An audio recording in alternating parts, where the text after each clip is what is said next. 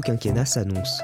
Institutions, transition énergétique, Europe, politique étrangère, éducation, pauvreté, égalité, identité ou encore sécurité, les Français et leurs élus doivent faire des choix. Pour l'occasion, la Fondation Jean Jaurès apporte sa contribution au débat.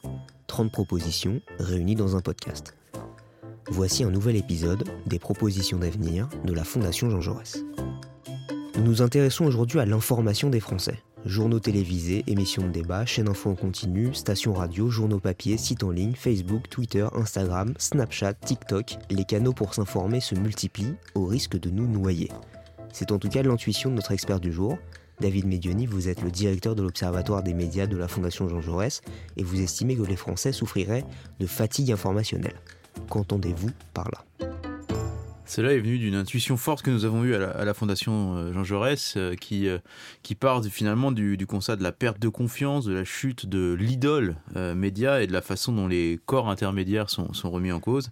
Et nous pensons que finalement, les Français et plus largement les Occidentaux étaient enclins à une grande fatigue informationnelle. Pour nous, cette fatigue informationnelle est peut-être à l'origine de la montée en flèche des fake news et des médias alternatifs.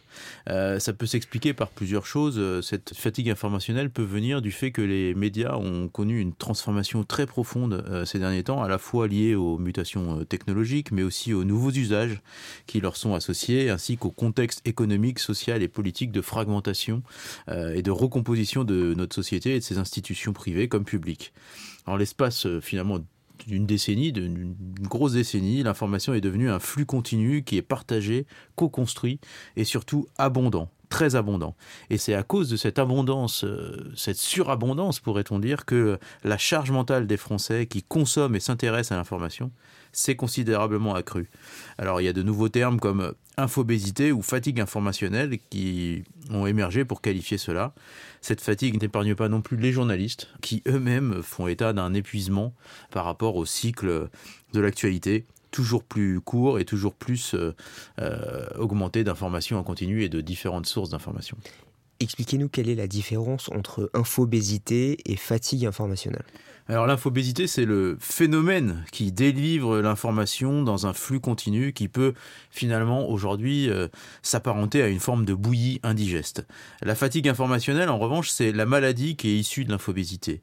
Un peu comme le héros de Super Size Me, euh, ce documentaire de Mogard Spurlock qui est sorti au début des années 2000, où euh, le héros se gave de McDo pour voir quels effets cela peut avoir sur sa santé.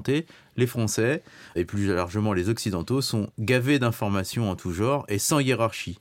Ils vivent dans un merveilleux monde qui pourrait s'appeler Super Size News et ne savent plus comment sortir de la charge mentale que l'info, venue de partout, génère chez chacun et chacune de nous. Cette fatigue informationnelle peut se traduire chez les Français par un désir de consommer moins d'informations dans le but de se préserver. Ainsi, euh, la Fondation Jean Jaurès a travaillé avec l'Obsoco, qui est l'Observatoire Société et Consommation, et ce dernier avait mesuré, par exemple, en juin 2021, que 22% des Français disaient avoir décidé de cesser, au moins ponctuellement, de consulter l'actualité. Une décision prise ou accélérée pour une large majorité d'entre eux dans le contexte de la pandémie qu'on a traversée. Il faut d'ailleurs noter que même l'OMS, l'Organisation mondiale de la santé, a conseillé explicitement de réduire la lecture ou le visionnage d'informations susceptibles de générer de l'anxiété. Alors, quelles peuvent être les conséquences de cette fatigue informationnelle? Les conséquences de la fatigue informationnelle sont multiples.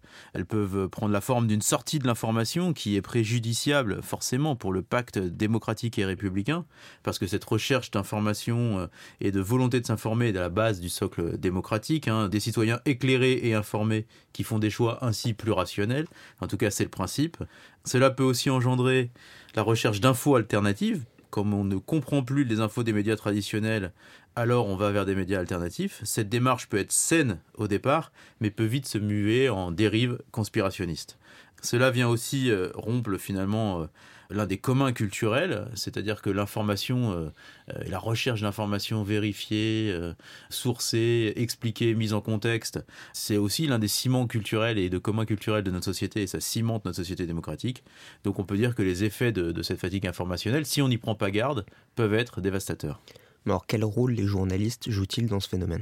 Alors évidemment, les journalistes sont toujours les bons boucs émissaires. Ils sont évidemment accusés de ne pas choisir les bonnes informations, de tourner en boucle sur tel ou tel aspect Et malheureusement, c'est souvent vrai. Mais euh, finalement, les journalistes ont un rôle clé dans l'avenir à jouer parce que s'ils prennent conscience de l'existence de cette fatigue informationnelle, et que les médias dans leur ensemble se rendent compte de tout ça, on pourrait imaginer une nouvelle relation entre les médias et les publics, où les rythmes seraient différents, où les journalistes eux-mêmes revisiteraient leurs pratiques, en débranchant leur Twitter, en débranchant les chaînes info, en allant sur le terrain, et en sortant finalement du stress permanent qui est commun euh, à la fois au public et à la fois aux producteurs d'informations que sont les journalistes et les médias au-delà de ce que nous avons voulu mesurer à travers cette étude sur l'état psychologique euh, des Français envers l'information proposée, on va essayer de ensuite, ce sera la deuxième étape finalement de, notre travail, de tracer des lignes pour l'avenir et de donner des pistes de solutions.